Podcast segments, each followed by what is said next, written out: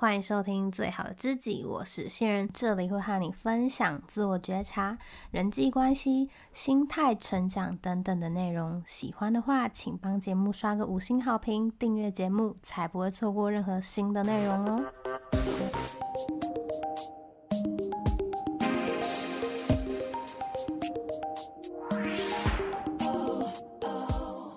你有走过捷径的经验吗？感觉如何呢？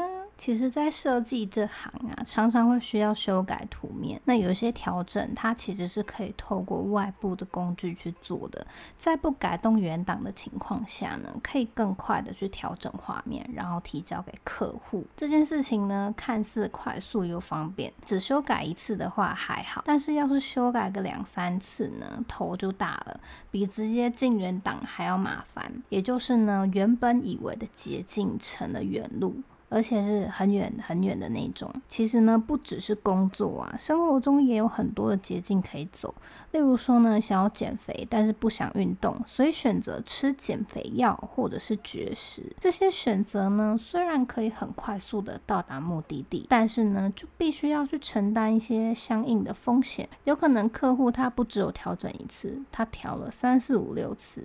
有可能吃了减肥药瘦下来了，但是药一停呢，就又复胖了。这样前面的行动就等于是徒劳，让人不禁怀疑，到底前面在忙些什么啊？那我们怎么样去判断一条路它到底是捷径还是远路呢？就是风险意识其实很重要。至于为什么一开始没有看出远路，以为是捷径呢？只能说啊，懒会让人忘记风险，甚至是不去规避风险。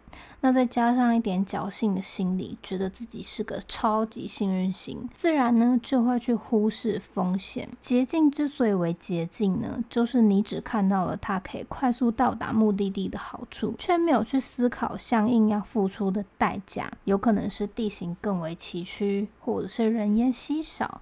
万一车子有状况，你也找不到人求救，等等这类的，任何的事情都有代价，承不承担得起，就决定了你要不要走这一条路。说到这里啊，走捷径到底好不好呢？其实这就是要看你承受风险的能力啦。假如你用了外部工具去修改图面，结果客户一次就过关了，那就恭喜你省下了进原档的时间，提早收工啦。但是呢，如果客户直接修改超过三次，就已经超过你原本进原档修改时间的好几倍，那么你就从走捷径变成了绕远路，花了比原本还要更多的时间。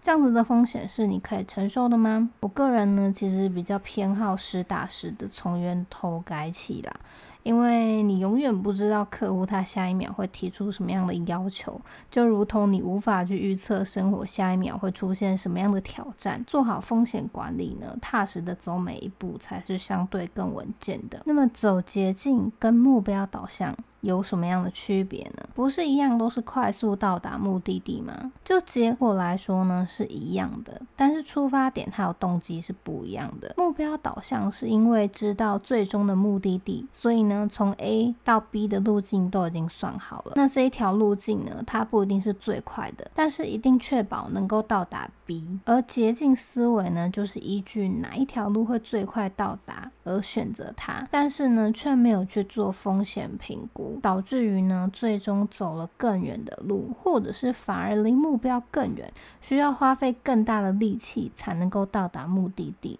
反而会得不偿失。其实人生处处都是捷径的诱惑，怎么样去判断是不是捷径？靠风险评估，要不要走呢？则是看智慧。你有没有走过捷径呢？欢迎留言跟我分享喽，期待听到你的故事。那我们就下周见啦。今天的节目就到这边啦，之后会不定期的发布电子报，除了节目精华片段呢，也会和你聊聊生活中的一些启发。有兴趣的话呢，可以到资讯栏里的电子报链接免费订阅。如果觉得内容有帮助的话，也可以分享给你的朋友，或者是小额赞助我持续的创作。更多的内容呢，可以到方格子 IG 观看，资讯栏里都有链接哦。那我们就下次见喽，拜拜。